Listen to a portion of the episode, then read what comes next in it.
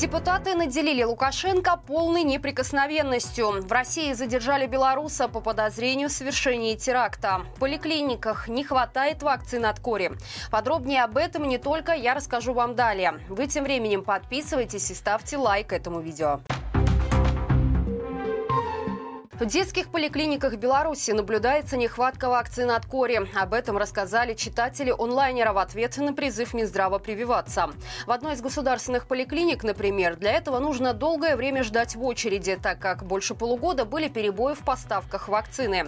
Сейчас ее в учреждении нет вообще. Но родителям обещают, что периодически она все же будет появляться. Издание обзвонило 12 детских поликлиник города. Восьми из них вакцин наличии не оказалось. В одну обещали скоро доставить. А вот в трех учреждениях привиться пока нельзя. В частных медцентрах ситуация сложнее.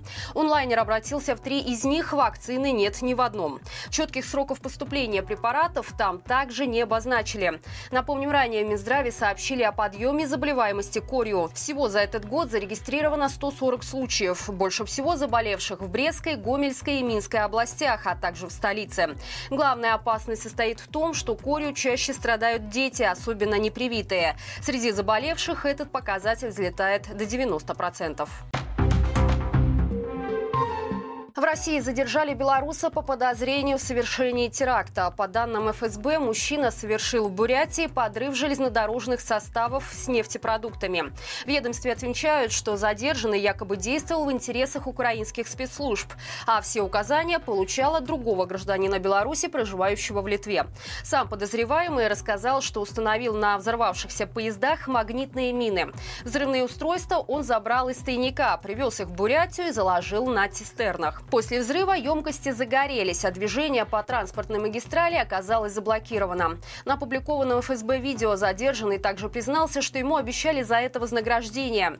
Ранее украинские СМИ сообщали, что за операцией может стоять служба безопасности Украины. Собеседник «Украинской правды» обращал внимание, что Северомуйский тоннель, по которому следовали пострадавшие составы, используется в том числе для военных поставок. Белорусские парламентарии единогласно приняли поправки в закон о президенте, согласно которым бывшего диктатора наделят полной неприкосновенностью. Согласно документу, буквально никакие преступления, совершенные им во время пребывания на посту главы государства, не будут наказаны. Правоохранительные органы не смогут задержать его или как-то ограничить свободу. Обновленный документ представила преданная соратница диктатора Наталья Качанова, которая подчеркнула, что неприкосновенность уходящего на покой президента президента особенно важный для нее момент. Среди прочих изменений законом расширен список оснований, на которых президент Беларуси может отдать приказ о начале боевых действий без объявления войны.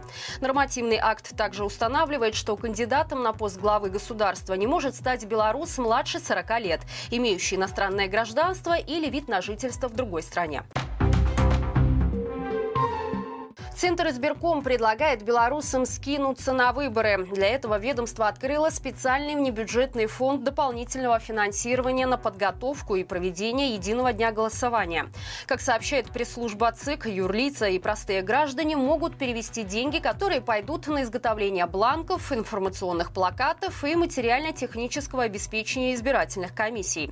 В переводе на человеческий язык избирком хочет, чтобы белорусы сами оплатили безудержное веселье с приглашением приглашенными народными коллективами на участках. При этом являться и ставить крест в нужной графе вовсе не обязательно, поскольку законы предусмотрительно изменили и убрали пункт о пороге явки, чтобы считать выборы состоявшимися. Напомним, единый день голосования назначен на 25 февраля 2024 года.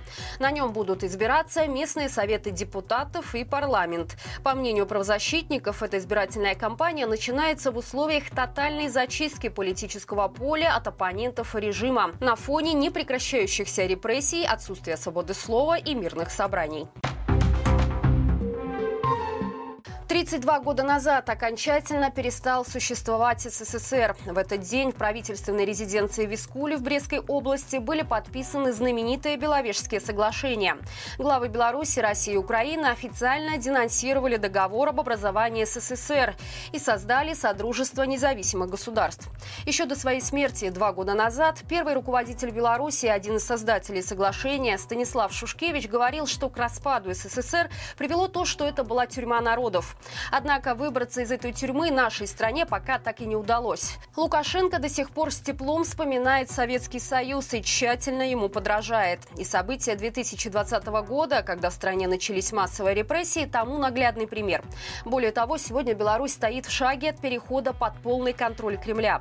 Спустя десятилетия стать демократическим государством удалось только Украине. Однако за это она прямо сейчас расплачивается страшной ценой. Белорусскую зарплату нужно откладывать около 9 лет, чтобы приобрести собственное жилье. К такому выводу пришли эксперты компании Deloitte, которые составили рейтинг европейских стран с точки зрения доступности покупки недвижимости.